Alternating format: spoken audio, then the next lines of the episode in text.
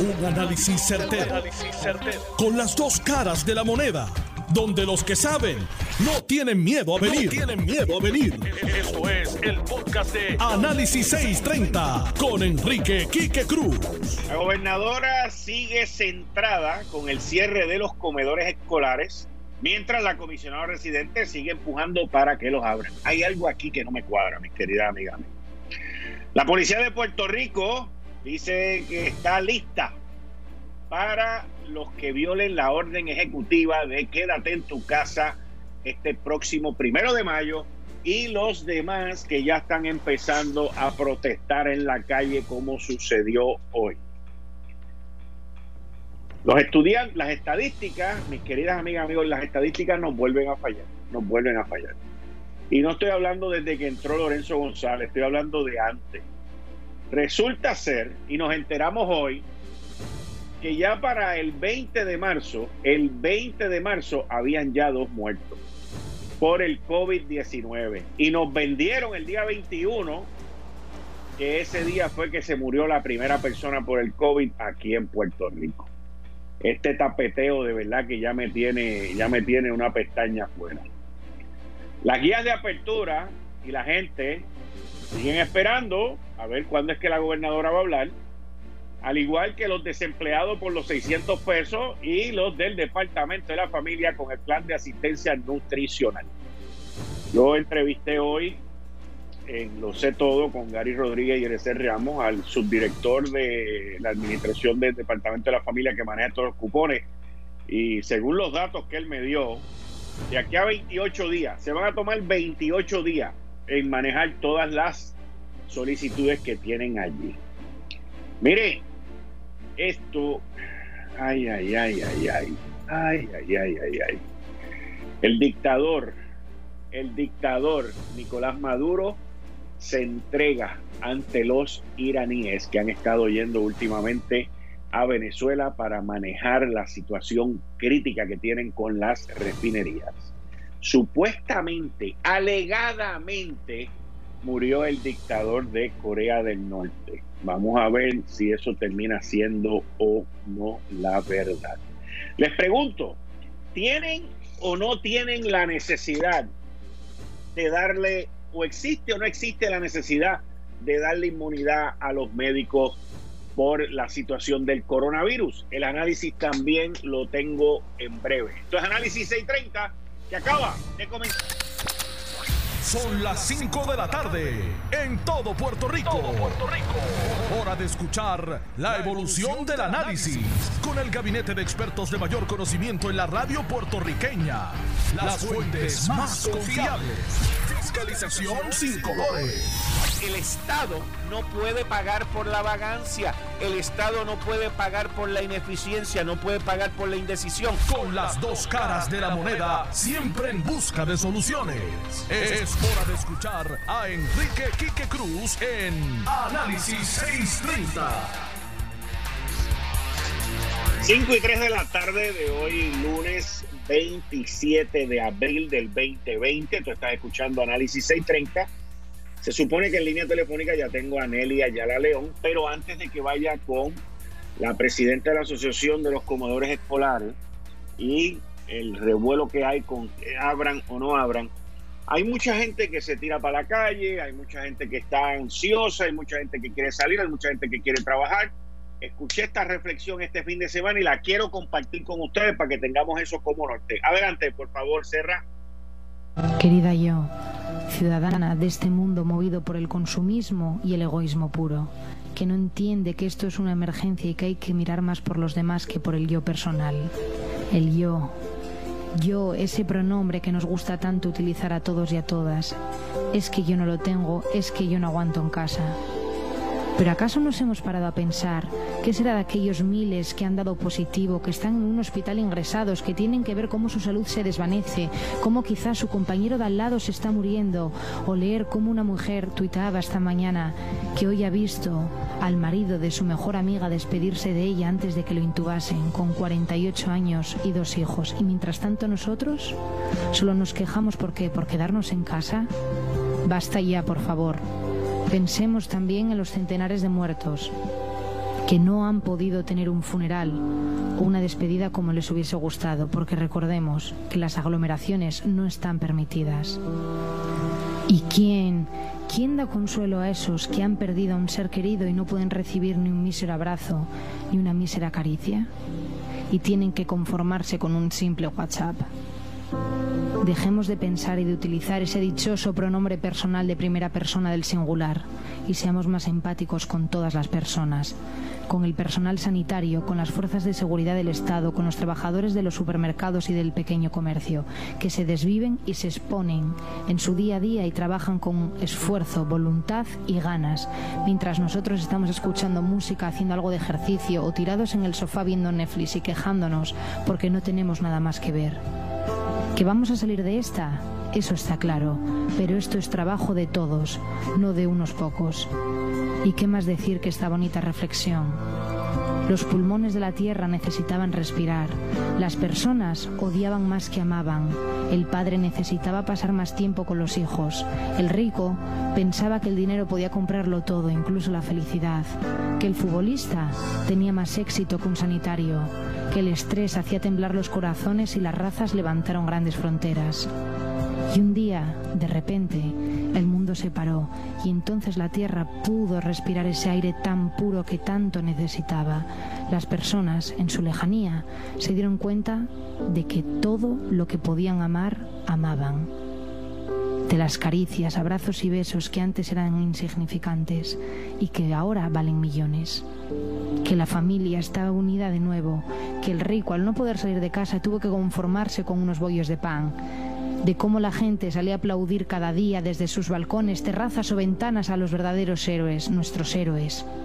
Nuestras mentes se serenaban, reflexionaban, hablábamos con nosotros mismos, pues no había prisas.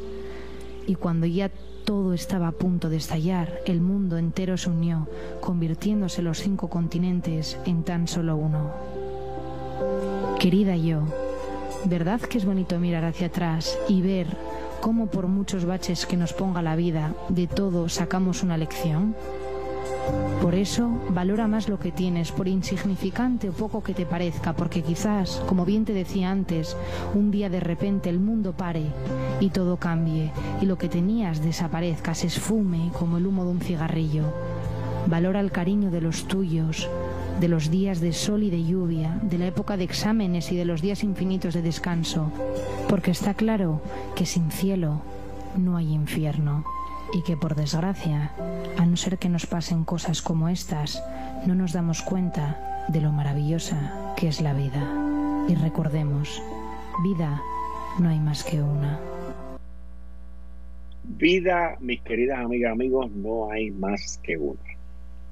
Y tengan eso en mente con los riesgos que hay en la calle, tengan eso en mente con los riesgos que hay en el desespero, que yo lo entiendo, en salir y tratar de volver a una normalidad que no lo va a hacer. Yo escuché ese sonido durante este fin de semana y entiendo que es apropiado en este momento. En línea telefónica, Nelly Ayala León, presidenta de la Asociación de Comedores. Nelly, bienvenida a Análisis 630.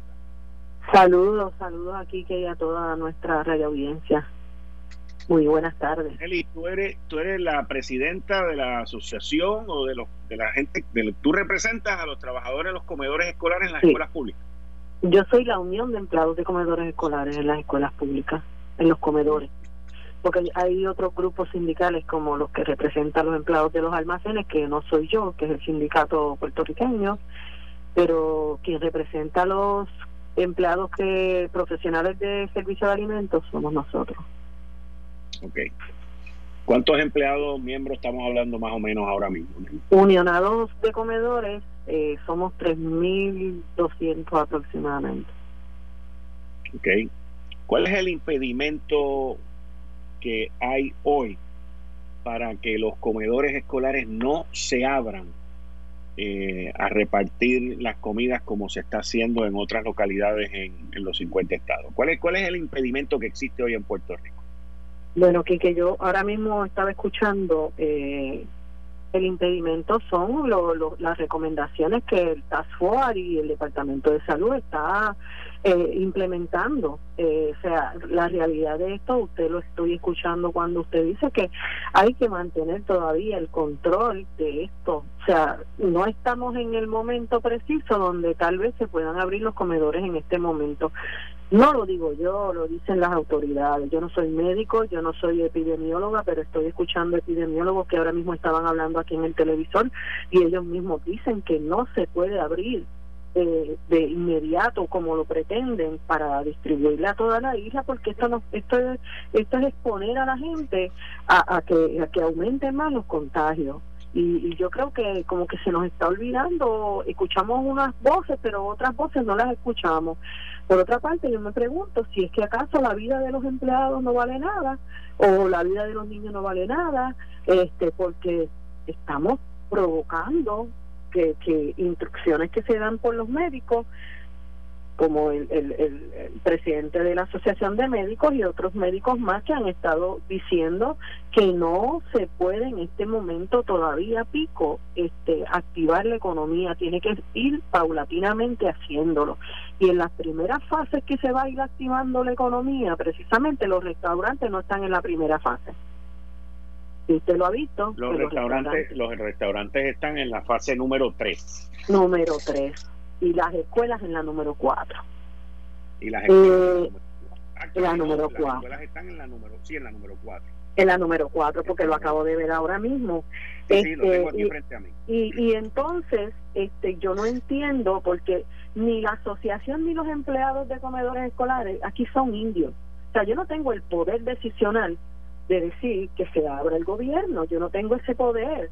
Yo aquí, ¿verdad? Sencillamente los empleados están siguiendo las directrices que el Task Force, por recomendaciones, dice que es peligroso exponer a la ciudadanía a esto. Se han levantado muchos issues y han provocado y han dicho de un lado y del otro. Y yo digo, Dios mío, pero ¿dónde está la razón? ¿Qué puede más? Eh, la razón o el entendimiento o, tal vez los intereses particulares. Yo no yo no puedo yo no puedo concebir eso y los empleados están bien heridos. Porque mire aquí con el huracán María se le dio comida a Raimundo y todo el mundo y todavía al día de hoy se le adeuda dinero a esos empleados de horas extras y hacen dos ¿Cómo que no le han pagado las horas extras a los empleados? todavía se le adeuda a un grupito de empleados, todavía se le adeuda porque el último pago que hicieron estaba estaba equivocado, errado y todavía estamos en ese proceso, pero como vinieron los terremotos, después que vinieron los terremotos, ahora viene esto de la pandemia, este pues con el dime y direte, como hoy y mañana todavía eh, el trabajo que se había iniciado para terminar y finiquitar esto ya, pues no no se ha podido dar. Pero el compromiso de los empleados está ahí. ¿sabe? El compromiso. Y tenemos que recordar que eventualmente, eventualmente los comedores van a abrir Claro, me imagino, los comedores van a abrir, pero no no deberemos no deberíamos de esperar a que llegue esa tercera fase, que podríamos decir que quizás sea de aquí a tres semanas o, o tres meses. Yo, yo no tengo. Pero no, pero no, deberíamos de esperar a que llegue ese momento. O sea, a ustedes, alguien, se, alguien se ha reunido con ustedes, alguien le ha dicho los procesos que se van a llevar a cabo, las medidas de salud y todo eso. No hay reuniones presenciales. Yo he tenido mis llamadas telefónica, escrito email, escrito cartas, pero yo no he tenido presencialmente, pero sí el secretario, me comunicó con el secretario de Educación en todo momento, porque ahora mismo ante esta decisión el, el país piensa que son los empleados y eso no es la verdad, tampoco somos nosotros. Los empleados de comedores siempre han estado de frente, nunca han estado por detrás y nunca le han dicho que no a las peores circunstancias que fueron las de María. Lo que pasa es que todos los empleados de comedores tienen familia y que todos los empleados de comedores tienen condiciones de salud porque son en el, en el, en el pico de la población más vulnerable de los 50 hasta los 80 años. O sea, yo yo no sé en qué país hay que explicarle que eso es lo que da peligro porque son los que más rápido pueden adquirir la enfermedad, pueden estar asintomáticos y, y, pueden este, pasárselo de uno a otro, igualmente pasárselo a los que van a recibir. Se habla de Estados Unidos, pero lo que conviene, lo que no conviene no lo decimos, porque yo tengo recortes y yo tengo informes de Estados Unidos de escuelas donde han comenzado a dar servicio y lo han tenido que suspender porque empleados de comedoría han muerto, han ha habido contagios, han habido contagiados maestros, el Departamento de Educación de Estados Unidos. Te voy a hacer una pregunta, te voy a hacer una pregunta. Los empleados que tú tienes, eh, como tú muy bien catalogas, y lo catalogó así mismo el gobierno, que son empleados de alto riesgo, o sea, que se pueden enfermar y se pueden contagiar. Pero cuando vayan a abrir, porque en algún momento se va a tener que abrir y el riesgo va a continuar estando ahí. Ellos decidirán. Ahora yo estaba escuchando un economista ¿Quiénes son ellos? ¿Quiénes son ellos? El departamento y el gobierno. O sea, ellos pensarán porque ellos son los que tienen allá los expertos. Yo no tengo médicos en mi, ¿verdad? Yo que tengo son empleados y, y no y, y, ciertamente son decisiones que las tiene que tomar el, ejecutivo. Yo no las tomo. los empleados de comedores se van a asegurar bien de que y nosotros de que cuando se reactive de nuevo se le, se le haga el seguimiento que se debe hacer para una persona que trabaja con alimentos. Ese, ese es mi punto. Porque pueden abrir de aquí a tres meses o pueden abrir de aquí a tres semanas. El riesgo para esos empleados, al igual que para todas las áreas de nuestra sociedad, va a estar ahí. La pregunta es, y yo entiendo que esa debe ser la preocupación y la pregunta que ustedes tienen, ¿cuáles son las medidas? Se va, van a ver las pruebas rápidas disponibles para todos los empleados de comedores escolares. ¿Quién va a llevar eso? ¿Quién va a llevar el proceso? ¿Quién se va, quién, los guantes, las mascarillas, el, el distanciamiento? O sea, todo eso eso ya está escrito, eso ya está listo. Es cuestión de cuándo va a ser, pero ustedes tienen esa información, ¿sí o no? No, no tenemos esa información y, y lo que le quiero decir con esto, Quique, es que nosotros vamos a estar atentos, ¿verdad? Si, si se diera el momento de que van a reabrir, pues a que antes de que se reabra, Número uno, tiene que haber una desinfección y limpieza en cada uno de esos comedores. Tiene que haber también la seguridad para los empleados, pues, proveyéndole mascarillas, este, guantes y todo lo que se necesita. Este, pero también hay mucha falacia en algunas cosas que se repiten y la gente se las cree. Como, como te puedo poner, por ejemplo, o sea, en una emergencia, los niños de educación especial no se les sirve comidas especiales y la comida que se prepara es la, la misma para todo el mundo. También es imposible los servicarros. O sea, aquí todo el mundo sabe que las escuelas de este país, muchas de ellas están dentro de urbanizaciones, muchas de ellas están en zonas que no necesariamente en la montaña principalmente, este, no están en zonas donde sea posible un servicarro.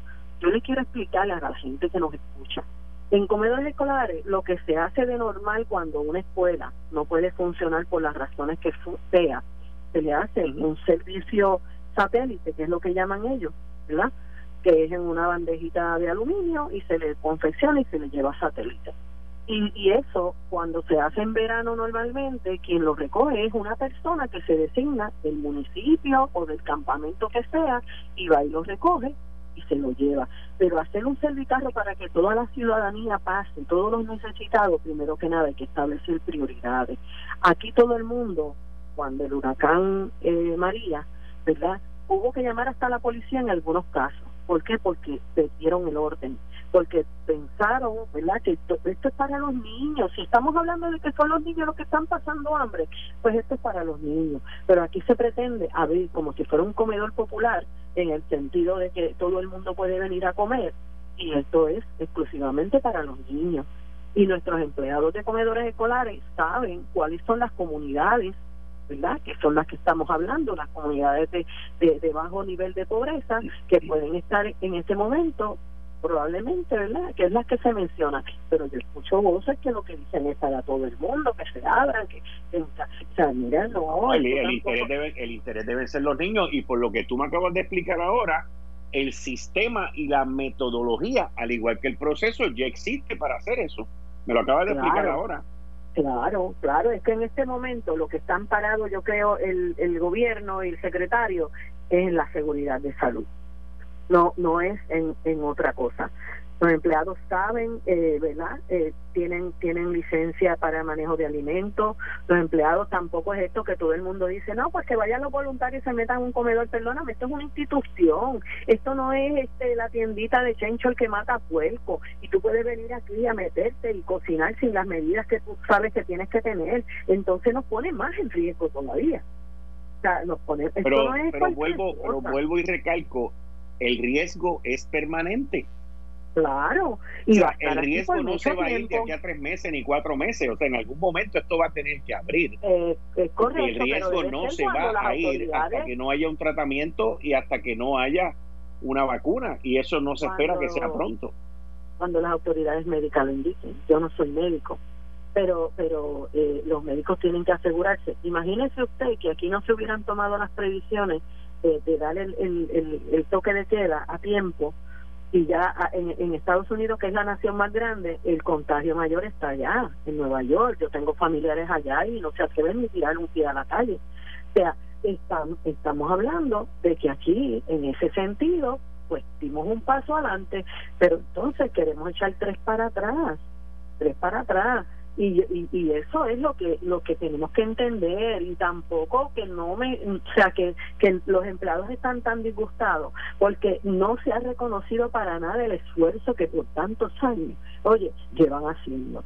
Cuando usted sabe que la batalla dura aquí la tenemos por las competencias internas en las escuelas, los que le van a pararle las guaguitas en las escuelas y botan la comida del comedor los nenes por irse a comer una empanadilla y por irse a tomar este, una Coca-Cola con un una papita de esas de bolsita y esa competencia no la no la combaten cuando realmente se le están ofreciendo los servicios a los niños en las escuelas porque los padres le dan sus chavitos para ir, y son escuelas públicas de bajo nivel de pobreza, y le dan los chavitos para que los nenes vayan a la guaguita y se compren lo que les parezca. Y, y, y, por un lado hablamos de unas cosas y por el otro las derrotamos, ¿sabe? Y nosotros que somos los que estamos adentro sabemos cómo es que se bate el pobre dentro de cada una de las escuelas de este país. Y, y lamentablemente, eh, ¿verdad? Nosotros no manejamos eso.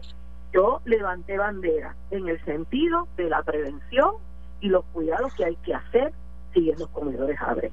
Eso fue todo. Eso fue todo. Lo demás está, de, está del gobierno, de la economía, de los economistas, de los médicos, de cuándo y cómo se van a eventualmente a ir abriendo los espacios.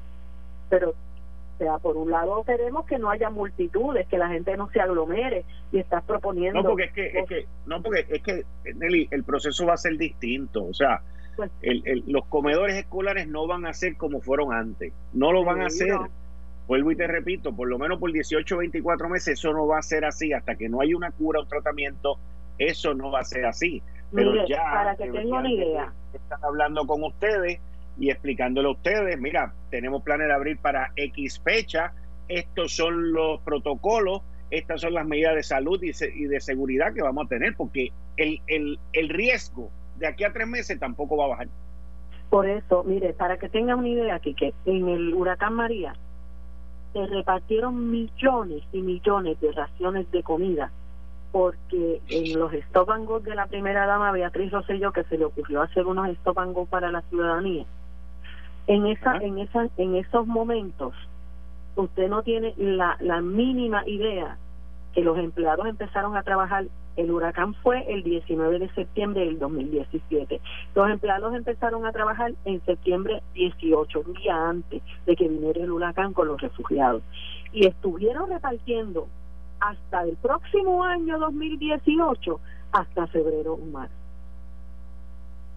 Repartiendo, como le estoy explicando, comidas en, en, en envases, en envases para, para llevar los que le llaman ellos los satélites, que se les repartían. Y tiene que, tiene que haber un orden. Aquí no puede hacerse a lo loco tampoco. La gente pretende abrir esto y decir, vamos a abrir, este y, no, no es así. Yo creo que no se están queriendo.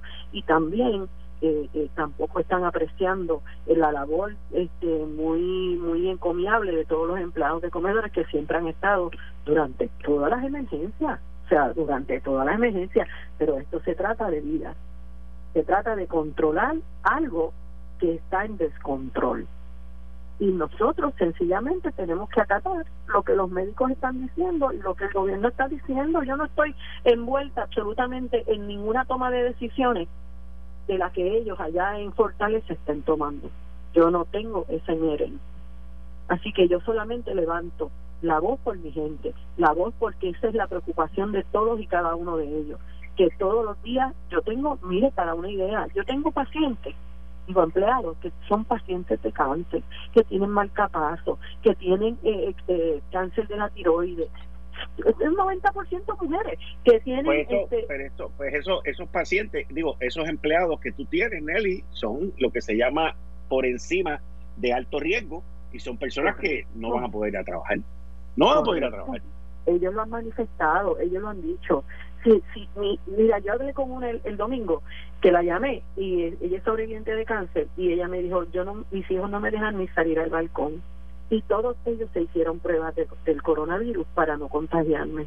Tengo otra que tiene y es pastora en una iglesia en Baja y me dijo, yo tengo una fibrosis pulmonar que casi no puedo ya ni hablar. ¿Ah? Tampoco. O sea, y gente que no puede trabajar ahí.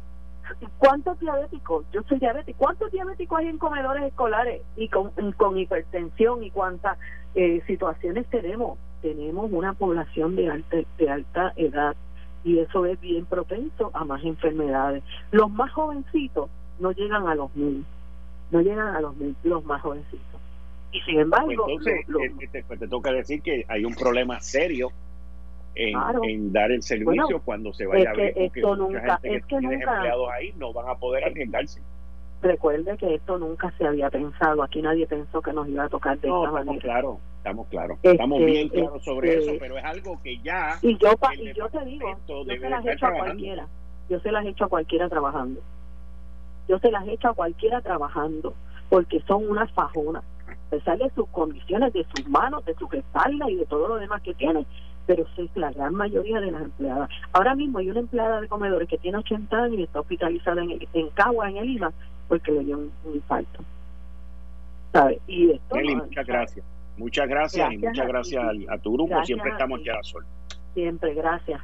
Ustedes, gracias. Ustedes escucharon a Nelia Ayala, la presidenta de la Asociación de los Empleados de Comedores Escolares.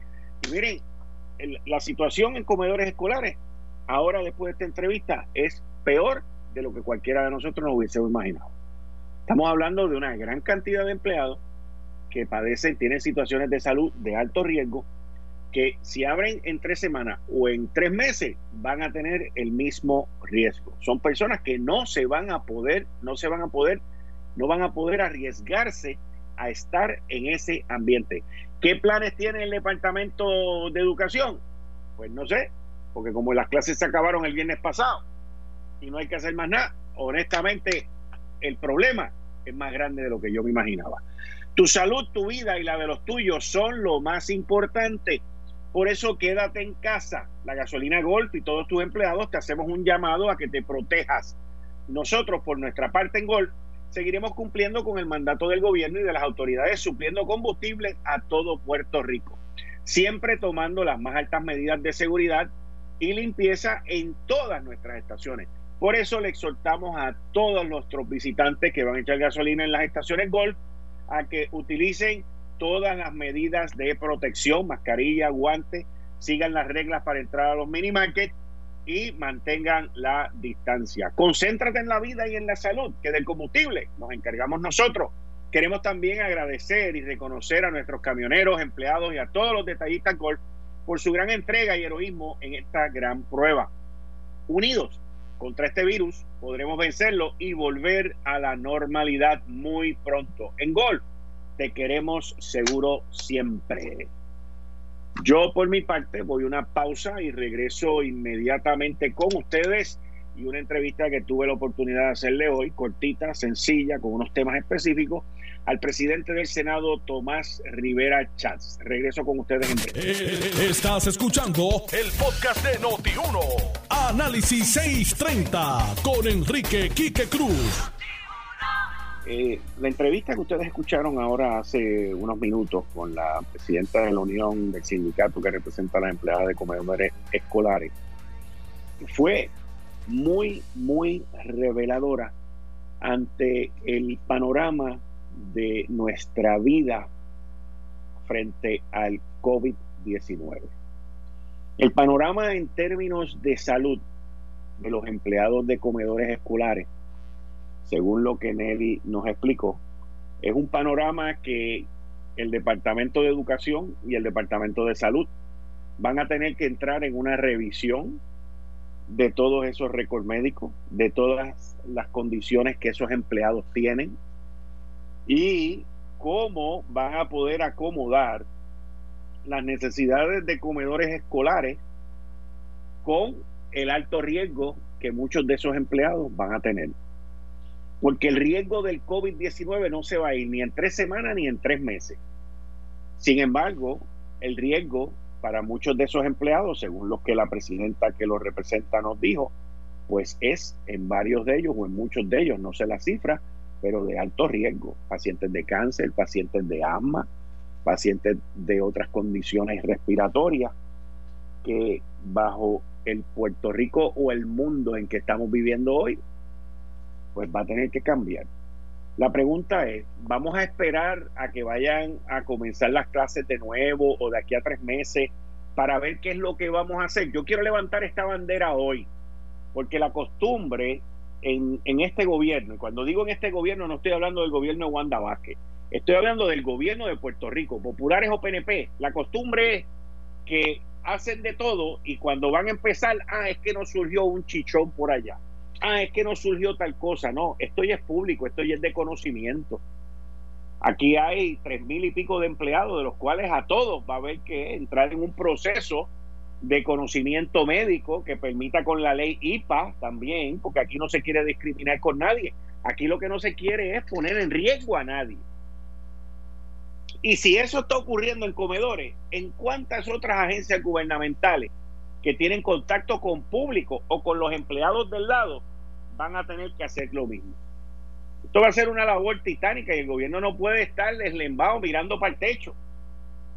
Porque son situaciones que hay que atacarlas desde ahora, desde ahora. Porque de que vamos a abrir, vamos a abrir en algún momento, los restaurantes ahí están en la tercera fase la educación está en la cuarta fase. Y me llama la atención a mí, me llama la atención en, las cuatro fases establecidas por, por, el, por el, la ruta a seguir para la apertura escalonada de Puerto Rico ante la pandemia del COVID, sometido por el Puerto Rico Medical Task Force COVID-19, me llama la atención que dejaron para lo último el sistema educativo o los servicios educativos. Y le ponen un nivel de riesgo 500 veces más, 5 veces más que a los alojamientos y restaurantes. A base de qué está eso, yo no sé, porque yo he visto imágenes de otros países alrededor del mundo que ya comenzaron a dar clases. Ya comenzaron a dar clases. Bajo distanciamiento, bajo las mascarillas, bajo todo lo necesario.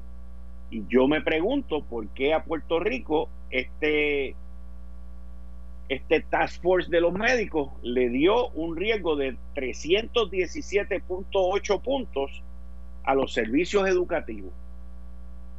Y por encima de eso están los hoteles, están los restaurantes, está el comercio letal con un riesgo cinco veces menor que el sistema arte y entretenimiento eh, no está cinco veces, está siete veces más bajo que, el, perdón, diez veces más bajo que los servicios educativos.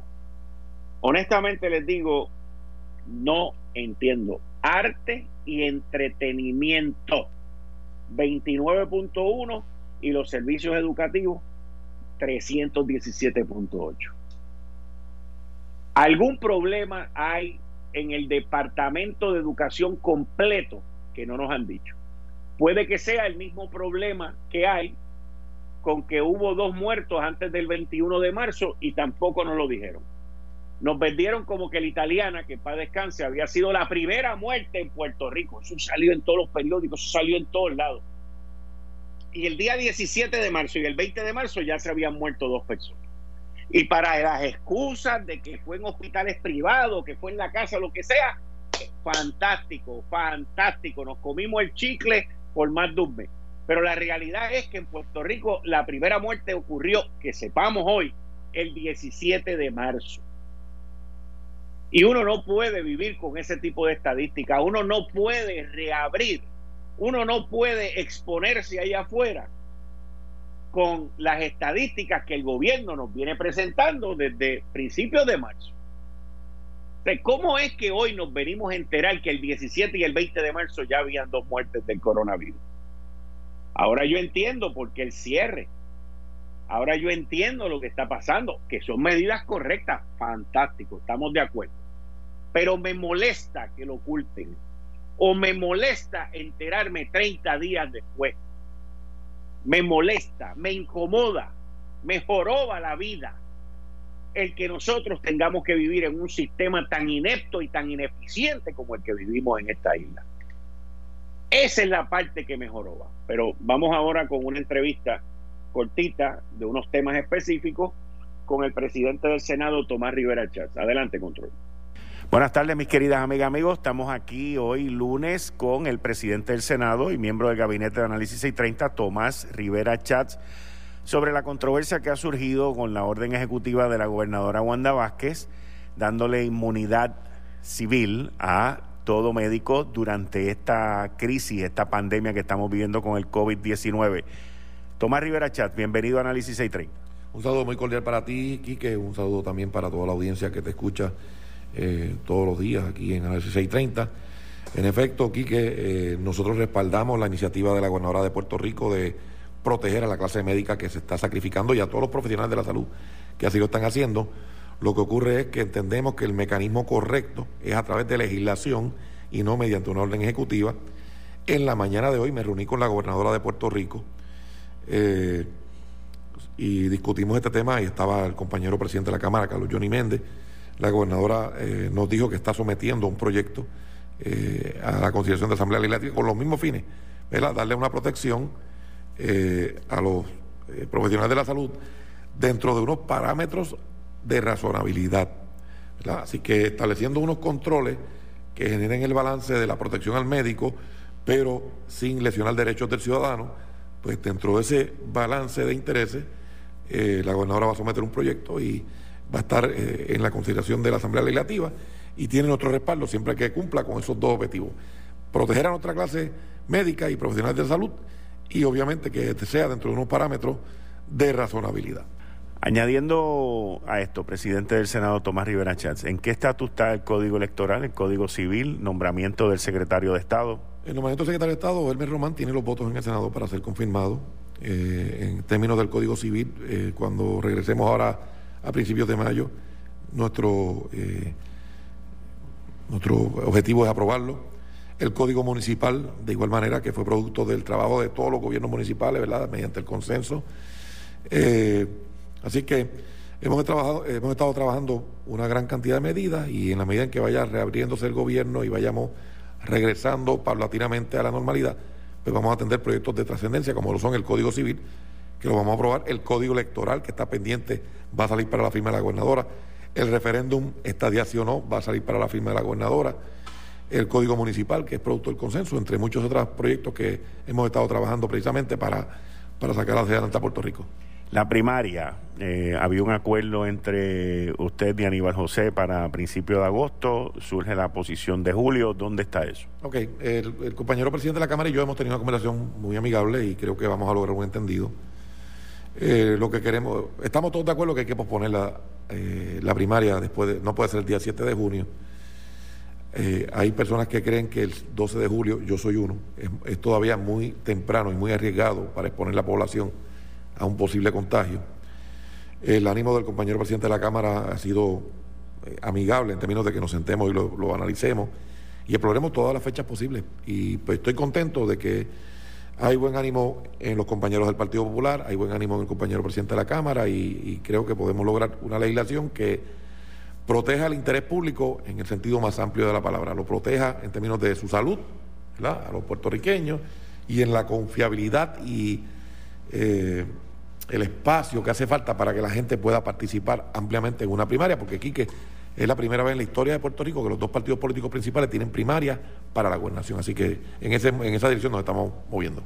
En términos de la reapertura del gobierno a través de fase, ¿cuáles serían las principales agencias del gobierno que estarían abriendo eh, una vez este proceso comience, que me imagino que será más adelante? Bueno, hay varios eh, elementos. Yo había dicho bien temprano que hay, em, hay empresas, negocios que no requieren un contacto físico mayor y algunas que no requieren ningún contacto físico. Así que empecemos por esas, ¿verdad? Eh, si una empresa puede operar atendiendo a sus clientes utilizando medios electrónicos o despachando productos y mercancías a través de delivery, servicarro y mecanismos similares, pues no hay razón, ¿verdad? Tomando, por supuesto, las medidas cautelares para evitar propagación y contagio, pues no hay razón para que estén cerradas. Así que podemos ir regresando a la normalidad y entonces ir generando actividad económica para que la gente pueda ser productiva. y en términos de oficinas de gobierno. En términos de oficinas de gobierno, pues yo creo que eh, debe ir eh, eh, utilizarse primero el trabajo remoto, que fue una legislación que yo presenté, que se está utilizando. Al día de hoy ya se han distribuido varios millones de dólares sobre de los 600 estos del desempleo, varios y lo acreditó la empresa Evertech, que es la que tiene a su cargo. Hay, unos, hay unas personas recipientes de esos 600 dólares que, están, que lo han recibido por depósito directo porque tienen la herramienta para recibirlo, pero la, inmensa mayoría es por correo regular porque no tienen una cuenta para depósito directo, etcétera. Hay gente que ¿verdad? utiliza su forma de... Que le gusta recibir el chequecito. Exactamente, que lo, que lo, hace de otra manera. Así que se ha recibido ya, se han generado ya bastante eh, pagos de esa cantidad y lo otro que queremos es asegurar el financiamiento de los hospitales privados. Hay dos billones de dólares. La gobernadora nos expresó que de esos dos billones de dólares hay 150 millones que ya eh, están identificados y que están en Puerto Rico, o sea, que están en control del gobierno. Yo le sugerí que nos reuniéramos de manera urgente o, lo más rápido posible con todos los hospitales privados para que una vez se evalúe qué cantidad le puede tocar en términos de ayuda a cada hospital, es pedir una, hacer una carta y decirle que con esa carta ellos puedan ir al banco y decir, mira, el gobierno me asegura que me va a dar este financiamiento, esta ayuda. Eh, adelántamelo en lo que yo hago el trámite en el gobierno y que esa carta le sirva, ¿verdad? Para, para un bridge loan. Correcto. Pero con, con, la, con el compromiso de los hospitales de que no van a despedir gente. Mira, pues decir, estamos proveyendo para que no tenga el impacto de despedir gente, pues entonces tiene que haber un compromiso de no, de no despedir gente. Algo muy parecido a lo que hizo el gobierno federal con las líneas aéreas. Exactamente lo mismo, ese es el concepto, ese es el concepto. Y sería no despedir gente a base del número de empleados que tenían antes de que ah, comenzara esta crisis. Correcto, exactamente, ese fue el modelo que utilizamos. Muchas gracias, presidente. Gracias a ti, que estamos siempre a la orden.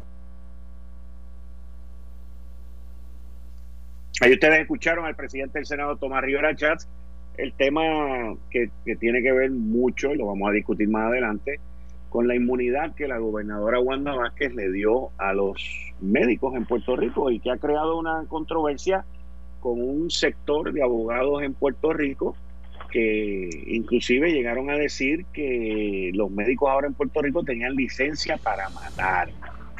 Algo un poquito gráfico y exagerado, pero yo, yo entiendo, sí, ya yo sé que te, ya yo sé que estoy ahí con el doctor, voy con él ya mismo. Yo entiendo que es un tema y un análisis que vamos a llevar más adelante hoy con esto de la inmunidad hacia los médicos. Tal y como le habíamos anticipado, eh, va a haber legislación al respecto y estaremos siguiendo eso, pero lo vamos a hablar a las 6 de la tarde. Ya como todos los días, de lunes a viernes, con el doctor Abdiel Cruz, psicólogo, doctor en psicología Doctor, bienvenido a Análisis 630. Muchas gracias.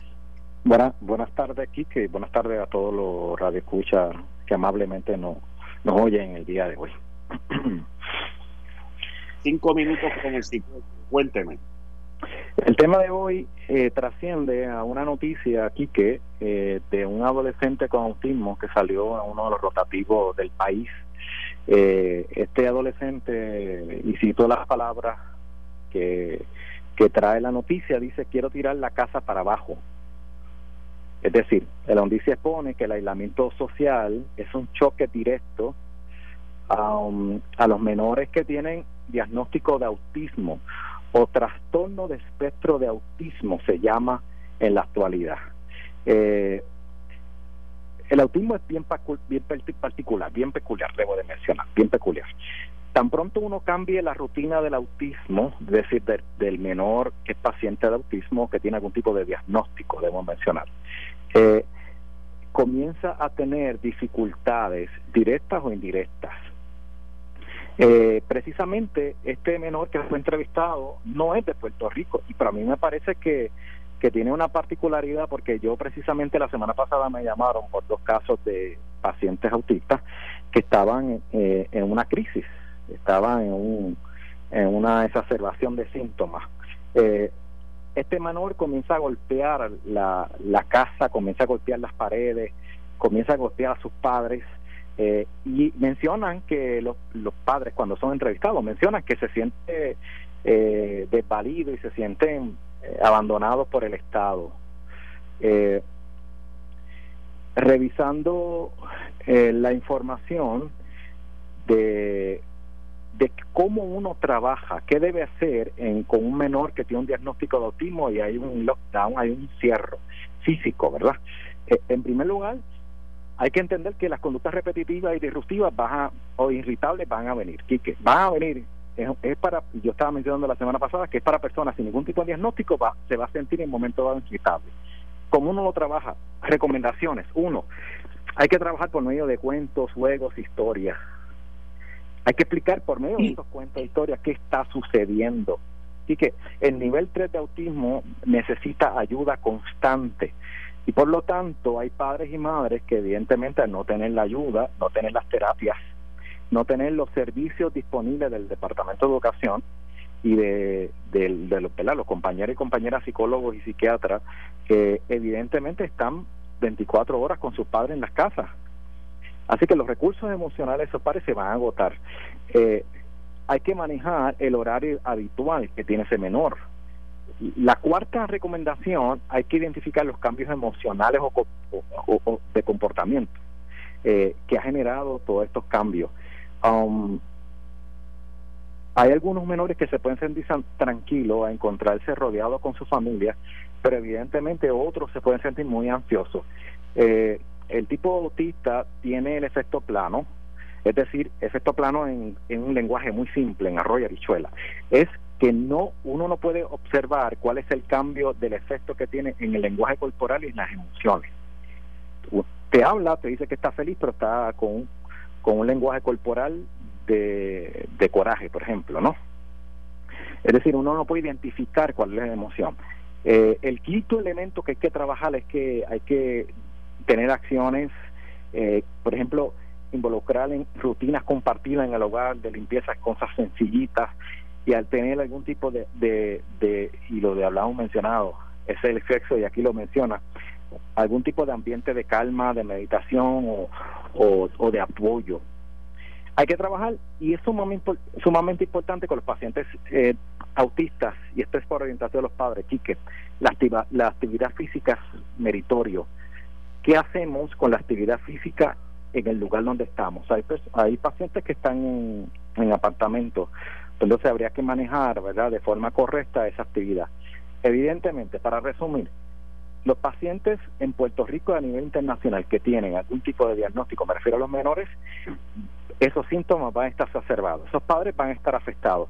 Hay unas recomendaciones generales que están dando la Organización Mundial de la Salud, específicamente también la Organización Panamericana y APA ya sacó una, unas guías para manejar estos casos y es sumamente importante, Quique, porque, y termino, si no se trabaja bien, va a llegar la evocación o el desarrollo de una gran crisis. Y si se desarrolla una gran crisis en menores de autistas, yo quiero decirle, Quique, que nada más con, por poner un número así a, a lo loco, ¿verdad?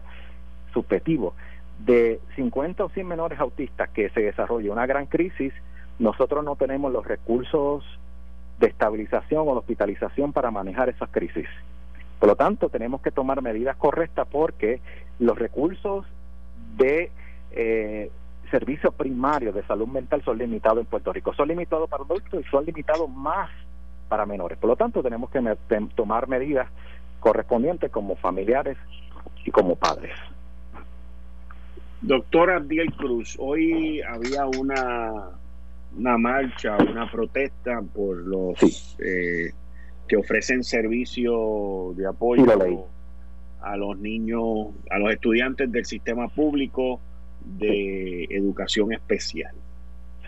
Aquí en su charla, en, el compartir de hoy, pues se concentró en la parte autista, pero hay miles, o sea, el, sistema público eh, está compuesto por cerca de 33% de estudiantes eh, de educación especial, que no están recibiendo el apoyo y no están recibiendo nada. Sí, cierto. Lo más preocupante aquí que es, yo no escucho hablar esto aquí que de nadie, y es eh, todo el que me escucha, por favor, y, y a nivel gubernamental los profesionales, nosotros no tenemos los recursos si hay una crisis severa de salud mental en el país, tal como no lo tenemos en salud. Nosotros también tenemos que guardar y proteger la salud mental de los menores. Imagínense los adultos, no tenemos los recursos ni hospitales, ni tenemos verdad los servicios. Imagínense para los adultos que cae una gran crisis y, hay una pandemia de crisis salud mental, vamos a llamarlo de esa forma, ¿verdad? En esa observación estamos nosotros en un caos. Eh, el programa educativo individualizado, eso es una es un caos, Quique, porque las terapias de menores, y creo que lo mencioné hace poco, hay que tener sumo cuidado con las ciberterapias por menores, pero sumo cuidado porque no es el mismo efecto que va a tener en adultos. Así que yo no puedo resolver una terapia con un menor por medio de una ciberterapia. Es importante que se conozca eso. Los resultados no van a ser igual y por lo tanto no se puede medir los cambios para poder tener eh, o para poder estabilizar ese menor o establecer un modelo correcto clínico. Así que el movimiento de remedio profesional que lo utiliza educación especial, que es lo que usted me está hablando, ellos traen de que evidentemente no están dando la terapia y tienen unas realidades económicas. Yo traigo otra realidad. Es que las terapias, las ciberterapias en menores, la validez científica de esas terapias es bien bajita. Y el rapport, el bonding que se desarrolla entre el terapeuta y el menor y el ambiente que se va a dar eh, interfieren con el proceso de estabilización de ese menor. Por lo tanto, no es recomendable. ¿Cómo se va a hacer? Pues eso sería interesante cómo el gobierno va a diseñar un plan para manejar las terapias de menores con necesidades especiales o diversidad funcional, como se llama. Doctor, muchas gracias. un honor. Mañana de nuevo. Cómo no, un honor, Quique. Muchas gracias. A ustedes escucharon al doctor en psicología, Abdiel Cruz, en este segmento titulado Cinco minutos con mi psicólogo. Hoy enfocado en la educación especial en los niños autistas que me trae, miren, antes de que nos vayamos a la pausa, que me trae a una carta que Natalie Yaresco le envió a Eligio Hernández, Eligio Hernández Pérez el pasado 21 de abril. Mañana se cumplen siete días. Esta carta era específicamente donde Omar Marrero fue copiado. Y en esta carta específicamente Natalie Yaresco le habla al secretario de una serie de iniciativas y de fondos que han sido aprobados eh, en términos federales, como lo son 240 millones para la compra de tablets, de tablets, de tabletas, su programación, que es el software, y adiestramiento para aproximadamente 325 mil estudiantes, maestros y directores de escuela en el Departamento de Educación donde en 240 millones incluyen una combinación de fondos estatales y federales conforme al programa Restart.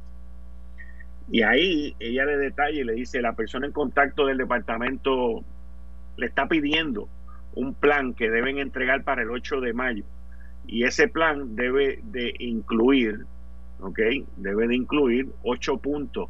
Número uno, la persona de contacto del Departamento de Educación responsable de coordinar e implementar este esfuerzo un abarcador y detallado, un plan abarcador y detallado de educación a distancia, incluyendo una descripción de cómo se utilizarán los aparatos electrónicos para respaldar el aprendizaje de los estudiantes, el presupuesto del proyecto, incluyendo la población precisa por grado que recibe los aparatos con fondos federales y estatales, la población por grado, un cronograma del proceso de compra luego de que se haya entregado el plan, la fecha estimada del recibo, el internet, un plan para distribuir los, aparatos que se hayan comprado con fondos estatales y federales para la población adecuada. Y un plan para proporcionar acceso a Internet que coincida con o que sea inmediato a partir de la distribución de aparatos. Una descripción de cómo se adiestrarán a los maestros y a los directores. Todo eso fue enviado al secretario el 21 de abril, tiene que contestar la semana que viene, el 8 de mayo. Yo de entrada le digo a ustedes que bajo la administración del pasado CIO de la administración del renunciante Ricardo Rosselló, se hizo una subasta y se adjudicó a una, una subasta para el Internet a una empresa que se la ganó por haber cotizado casi el doble o más del doble del incumbente que provee ese servicio hoy al Departamento de Educación. Una subasta que fue impugnada. Y ese es el problema que tenemos aquí en Puerto Rico. El cuestionamiento de cómo se gastan y se adjudican los fondos en el Departamento de Salud y en el Departamento de Educación. Repito, durante la administración del renunciante Rosselló, se le adjudicó la subasta para manejar el Internet, para proveer servicios de Internet, por casi o el doble del que hoy provee ese mismo, ese mismo servicio. ¿Ok? Así, así estamos aquí. Y yo dudo, le entregarán a Natalia Yaresco el 8 de mayo eso, pero ¿cómo va a ser eso? Bendito, solo su peinador lo sabe. Esto fue el, podcast de Notiuno. Análisis 630 con Enrique Quique Cruz. Dale play a tu podcast favorito a través de Apple Podcasts, Spotify, Google Podcasts, Stitcher y notiuno.com.